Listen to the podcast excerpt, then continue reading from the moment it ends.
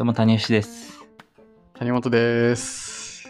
いやー、多ドンソシということでね。あのーこれで反応できる人はいるのかな？まあ、この聞いてる人にはいないと思うけど。うんいねえか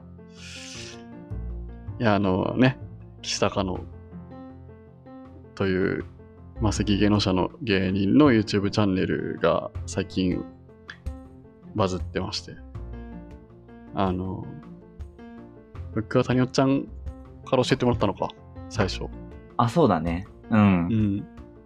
まあ、佐久間さんのラジオで紹介され、その後、ラビットにも出るというね、この1ヶ月ぐらいのバズりようがすごいんですけど、あの、まあ、見れば一発でわかるので、ぜひぜひ皆さん ご覧ください。あの、タドンソ氏は、なんてタイトルのあれでしたっけね？えっと、YouTube で出てくる広告が全部同じものがずっと出てきたらっていうやつだね。はいはいはい。あ、まあ、概要欄にでも貼っときましょうかね。あとここ。本当にですあのね。今、この今年一番ぐらい笑った YouTube で、まあその他の動画もめっちゃ面白いので、ひたすらドッキリかけてキレられてる。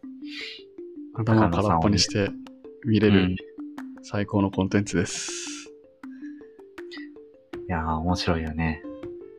なんかでも、賞レース全然成績残してないですね。その、それで知りましたけど、た 岸高の。そうなのよね。へえと思って。うん、ネタはそこまでって感じだから。うーん。まあでも、前ね、チャンスの時間とかでちょっと取り上げられたりとかして、売れるか売れないかで。うん売。れてほしいなでもなんかあの、売れてる人たちが可愛がりそうとか、それこそチャンスの時間だと千鳥とかがね、結構好き、可愛がってるというか、面白い、おもろいやんみたいな感じだから、あの、それこそラビットね、この間出てたけど、こう、売れてる芸人さんたちにも、なんか可愛がられそうな感じのキャラクターではありますよね、二人。いやー、そうよね。うんう。んっていう岸高野の話は置いておいて、はい。あのー僕が長崎に来て1年半ぐらい経つんですけど、来る半年ぐらい前から、あの、コーヒーを豆から入れるっていうのを結構やってまして、うん。コーヒーグラインダーというやつを、結構いいやつを、カリタのいい、いい3万ぐらいするやつをこう思い切って買って、あの、コーヒーを豆から引く生活を始めてみようと。で、まあ、もし、あの使わないというふうになってしまったら、メルカリで売っ払えばいいかと思って、うん。あのー初期投資がかなりね、勇気がいる3.5万ぐらいでしたけど、買ってみて。ですごいね、あのー、NEXT-G ってやつだったかな？すごいね、あのデザインもかっこよくて、あのインテリア的にもね、とても素敵なグラインダーなんですけど、うん。そのグラインダーは結局その値段に比例するという話があって、うん。うん。安いグラインダー買えばまあそれなりだというのがいろいろ調べて分かったので、まあ、そので、なんか持ってる所有感も含めてデザインかっこいいやつ、プラス性能いいやつ買おうと思って買ったんですけど、結構、あのー買ってみたら意外とコーヒーを豆から引いて入れるの楽しくて、あのハンドドリップ、いわゆるフィルター、ペーパーフィルターで入れるっていうのを、こっちに来てからもちょいちょいこう豆を自分で買ってきたりとか、人からいただいたりとかしながら、あの、コーヒーを入れる生活をしてるんですけど、谷尾ちゃんも以前、あの、ポッドキャストの中で、コーヒー豆を友人から買ってるみたいな、あの、うん焙煎を自分でしてる友人から買ってるみたいな話をしてたので、豆から入れてるんでしたっけ？そう、豆から引いて、自分で手動で引くやつだけど、うんうんうん。それで引いて、飲んでるね。うん。それって結構前からそういう豆からひ引いて入れるみたいなのをやってたんですか？ああ、でもその子がやってるっていうのを聞いて、やり始めた感じかな。2年前ぐらいからやってる。うーん。じゃあ別にそれまでは自分でコーヒーを入れることもなく。うん。あれだな。ネスカフェのインスタントコーヒーで飲んでたな、会社で。はいはいはいはいはい。うん。ありますね。そう、コーヒーを飲みすぎてるから、買うのももったいなくなって、あ本当にもう、インスタントコーヒーのや。つを常備してて、お湯だけウォーターサーバーで入れられるから、はいそ。れ入れて飲んでたね。それはめちゃめちゃ飲んでたんですね。うんそう、なんかちょっと休憩時間にコンビニでコンビニコーヒー買ってきて、じゃあ追いつかなかったってことですか？じゃない。だからずっと飲んでたってことだね。すごいなカフェイン中毒ですね、それ。あーへえ。いや、なんか、その、コーヒーをこう豆から引いて入れるって、なんかみんな憧れるけど、挫折する人もいれば、こうなんか始めるハードルが高いと思ってる人も結構多いじゃないですか。うん。でちょうど最近友達が、その、コーヒーを、まあ、ドリップで入れるっていうのをやりたいと思ってやり始めたって言ってて、で、俺はやっぱり、こう豆から引いた瞬、引いた直後に入れるのが一番クオリティがいいから、その豆を引いたものじゃなくて、あの、豆からやってほしいみたいな気持ちがちょっとあったんだけど、あの、ちょっとそれは、あの、まだハードル高いわみたいなことを言われて、うん。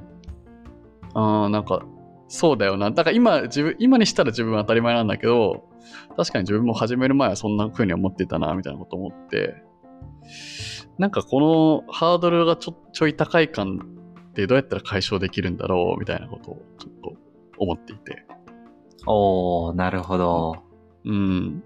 多分ね、聞いてる人にも、なんか自分で入れれたらいいなって思ってるんだけど、なかなか習慣化してないとか、なんか埃かぶっちゃってるみたいな人って結構いると思うんですよね。器具が。でもなんかその谷尾ちゃんの始まり方も面白いですね。その友達がやってて、友達が焙煎してて、その豆を、で、コーヒー飲みたいからっていうのは、あなんか面白いね始まり方。最初違うよ。その子が、単純に、えっと、豆買ってきて、引いて、入れてますよって。入れてるっていうのを、はい。はい。いいよって聞いて、はいはいはい。真似し、真似した。ああ、うんなるほどで。その子は、さらに極めるようになって、なって、自分で焙煎始めたと。自分で焙煎し始めた。そう。なるほどね。えー、その最初に豆ひいて始めるときって、なんか、いろいろ器具があって、よくわかんねえな、みたいなのありました？言われたやつを買ったからなかったね。なるほど。うんうん。で、これでこうやればいいんだっていうの一通りレクチャーを受けってことですね、じゃあ。そうだね。ああ、なるほど、なるほど。あ、あとは、そうだね。でも他の友達もやってる人がいて、うん。それはなんかほんと生活スタイルの憧れみたいな感じだな。うん。なんか自分の仲が良くて、こう、人柄というか、その人の雰囲気がいいなって思ってる人の行動を真似したみたいなイメージがある。へえ。うん。でもなんかその、スタイル憧れはやっぱありますよね、コーヒーに対して。なんかその家でコーヒー入れれるような、こう生活にしたいというか、なんかそういう願望は結構みんなあるんじゃないかなとは思います。うん。確かに。うん。そっから入っていくっていうのは、あるよね。うん。そうなぁ僕、こう、い入れ始めて、まあ、とりあえず最初、電動ミルを買うっていうところから、こう、始まったんですけど、入れて、またその入れ方を調べたりとか、いろいろしていくうちに、んなんか一個そのハードル高い要因になってることが、うん、なんか入れ方にいろいろ決まりがあったりとか、なんかコツがあったりするんじゃないかっていうのが、なんとなくこう事前情報として入ってて、なんかそれをやらないと美味しいコーヒーが入れれないみたいなのが、なんかすごいたくさん雑多にこう、うー出てきちゃうからググったら。なんかそれで難しく感じちゃうんじゃないかなっていうのを一個思ってるんですよね。なるほど。うん。なんかその注ぎ方とか、時間とか、量とか。で、なんかその、個人的な感想としては、なんか、そういうのはほん、マジで全部気にしなくてよくて、とりあえず、なんか道具だけ揃えて、それで一個のやり方でずっとやってればとりあえずいいんじゃないかなって思っていて。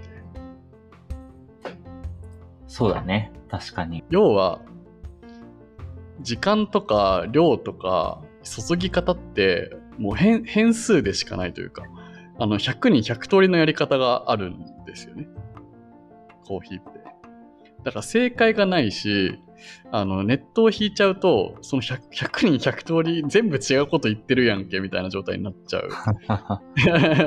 プラスそのいじってる変数がどれも違うから、この人はこのパラメータこっちにしてるけど、この人はこっちでみたいな。それがもう無数にあって、器具とかも含めると。確かに。うん、だから本当に一番安く手に入る器具で、なんかシンプルな入れ方を、まあ好きな入れ方1個決めてやればいいんじゃないかなっていうのが個人の僕の感想なんですけどね。うーん。そうだと思うなうん。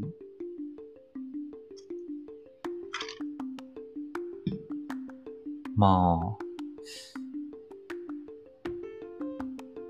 結局、なんでやらないのかっていうと、迷ってんのかな難しいって思いすぎている。うん。難しいって思ってるのはあるかもしれないなと思って。なんかね、調べれば調べるほど難しそうなんですよね。いろんなことが出てきて。あ、そうなんだ。うん。これじゃダメなのかなみたいな。なんか自分と使ってる器具微妙に違うけど、これでいいのかなとか。あうん、ーそうですようん、ね。うん。その友達におすすめするときには、うん。なんでその子はやりたいってなったの？ああ、それをや、その子やりたいってなったことに関して僕は絡んでないんですけど、特に。うーん、そっか。うん。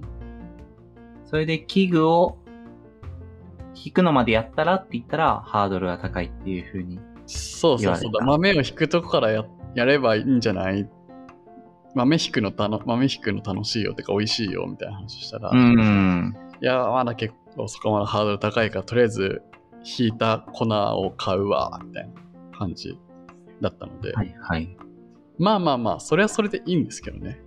極力ハードルを下げていく。そうだね。スタートはそういうところからうん。入る方がうん、いいのかもしれない。そうですね。うん。うん。なんか僕もそんなにこうコーヒーの器具たくさん持ってないし、詳しいわけじゃないんですけど、自分の中では、まあ、これとこれとこれを用意して、えーとりあえずひあの引いてある粉を用意すれば、用意して、えっ、と、この人のノートのレシピを見ればいいみたいなのがなんとなくあるんですよ。おー。うん極力人にハードル低くするセットみたいな。なるほどね。うん。えーでも豆別に俺も弾いてるけどさ、もっとこだわってないよ。器具もなんか別に7000円ぐらいの器具で、はい。で、まあいいって言われたやつをそのまま買ったし、はいはいはい。別にもうこだわる、その水の入れ方とかも、うん。まあなんか最初ちょっと入れて蒸らすぐらいしか、ほとんどこだわあってないから、あ。うん。っていうかね、本当にそれでいいんですよ、最初。で、こだわりたくなったらいじり出せばいいんですよね。だそうだね。うん。そうそういう話だと思う、本当に。こだわりの持ち方は別にそれでいいよな。うん。なんかだから、あの、最初に揃える器具だけ、その、こだわりたいって思った時に、いじれやすいやつにしとくっていうのはいいかもなとは思ってます。うん。うん。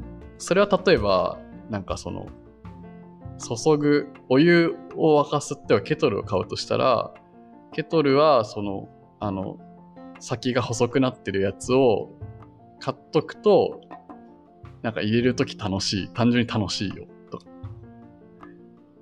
あの、いわゆるなんだろうな、ティファール的なやつだと、こドバドバって入っちゃうから、先が細いやつだと、なんか入れ方いろいろ工夫できるから、あの、その後、こう、アレンジがしやすい。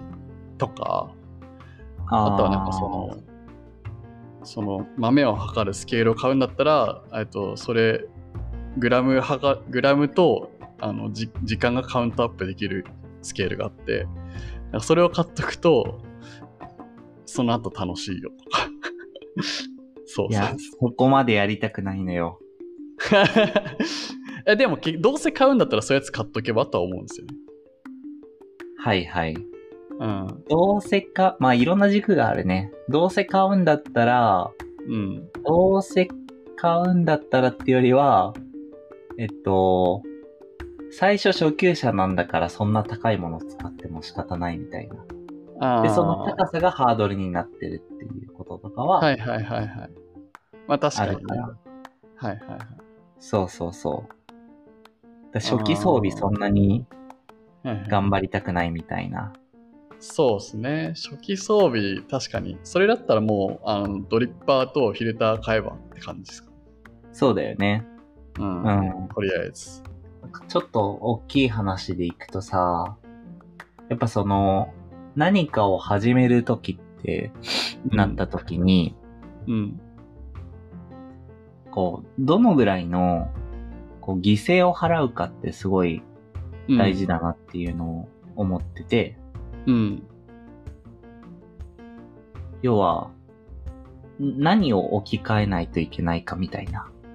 うん。で、例えばさっきの器具を置き換えるみたいな話だと、また新しいものを追加するっていうのが増えるじゃん。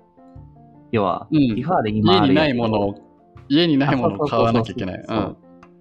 買うっていう物理的な、要は所有スペースみたいな話もあるし、ん。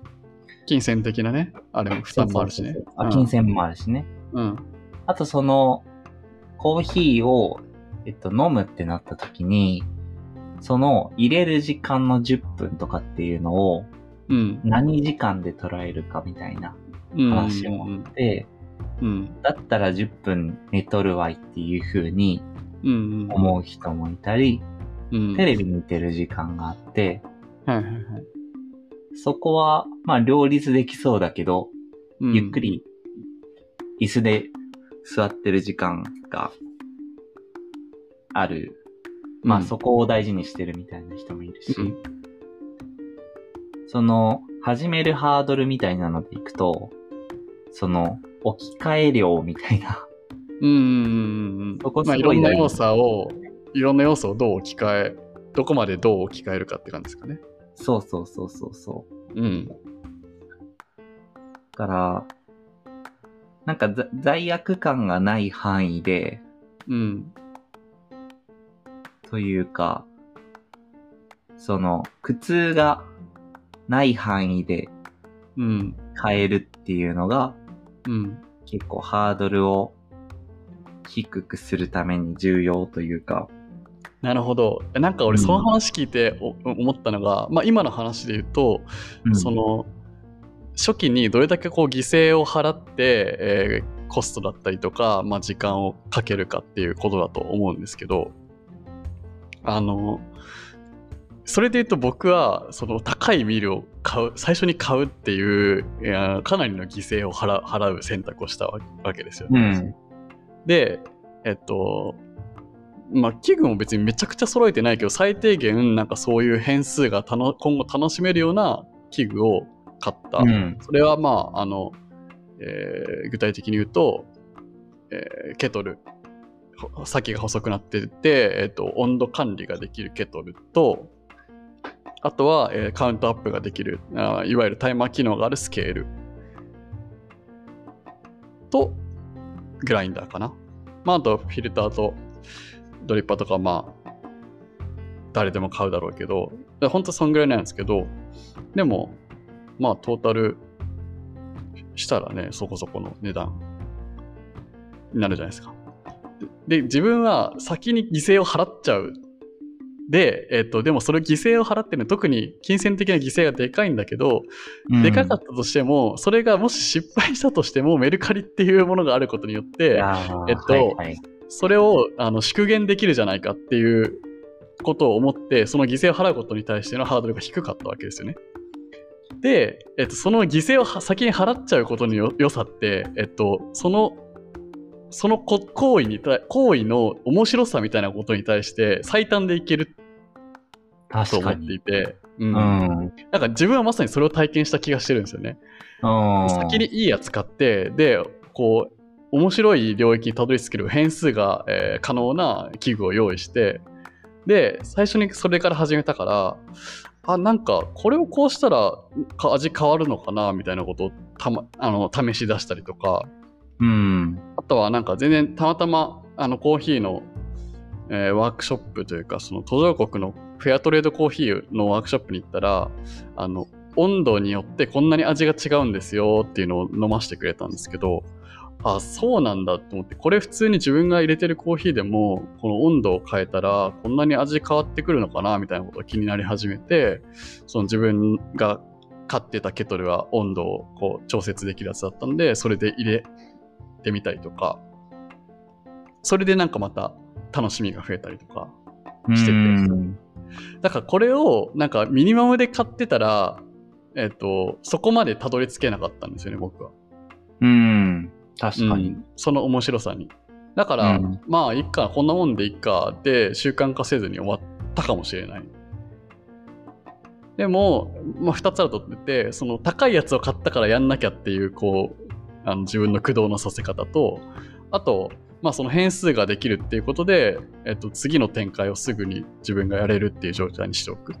みたいなのは、なんかね、結構良かったなって思って、そういう経験ってあんましてなかったから、自分は。うん。うん、なんかこう、自分の経体験としてはすごくいい、トータルいい体験だなって思ってるんですよね。うん。なるほどね。うん。ああ、いや、めっちゃだから、面白いね。大元をたどると、メルカリ様々だなっていう。なんかそこの最初のハードルをギュッとしてくれてるっていう。確かに。うんそう。で、その、あの、グラインダーって3 3.5万ぐらい定価でするんですけど、全くメルカリに出品されてないんですよ。うん。だから、本当にすぐやめても3万ぐらいで売れるっていうのがもう絶対分かってたんですよ。はいはいはい。うん。だから、そんなに痛くないなって思ってて。いやー、確かにそう考えるとね、すごいよな。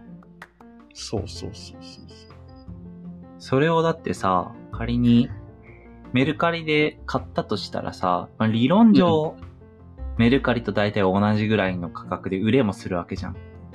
はいはい、だから数料分しか損はしてないっていう風にそうですね。なるんだよね。はいはいはい。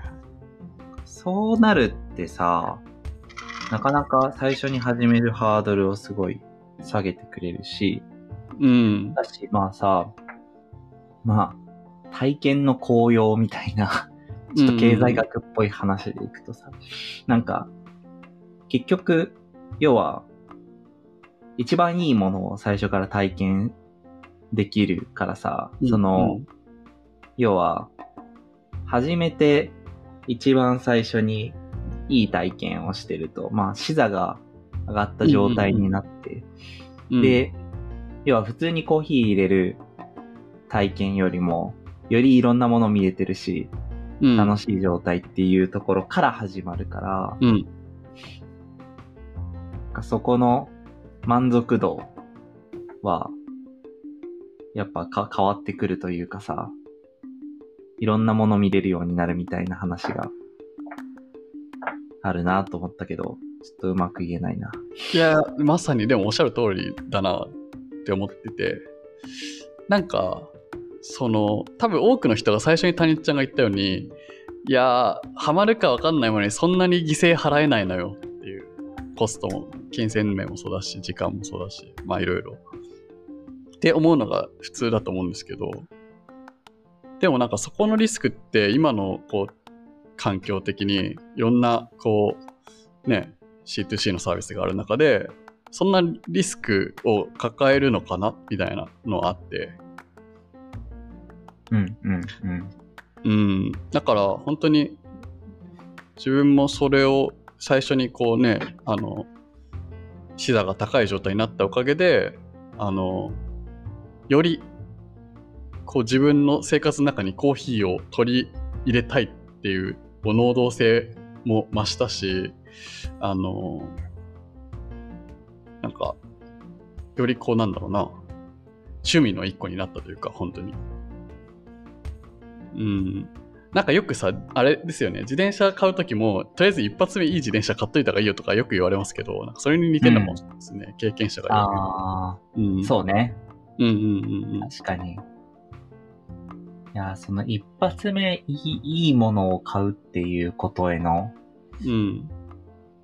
そうだね。それをやりやすくなってるっていう。そう。それはね、本当にいい、めっちゃ人生豊かになってると思います。本当に、環境的に。確かにね。うん。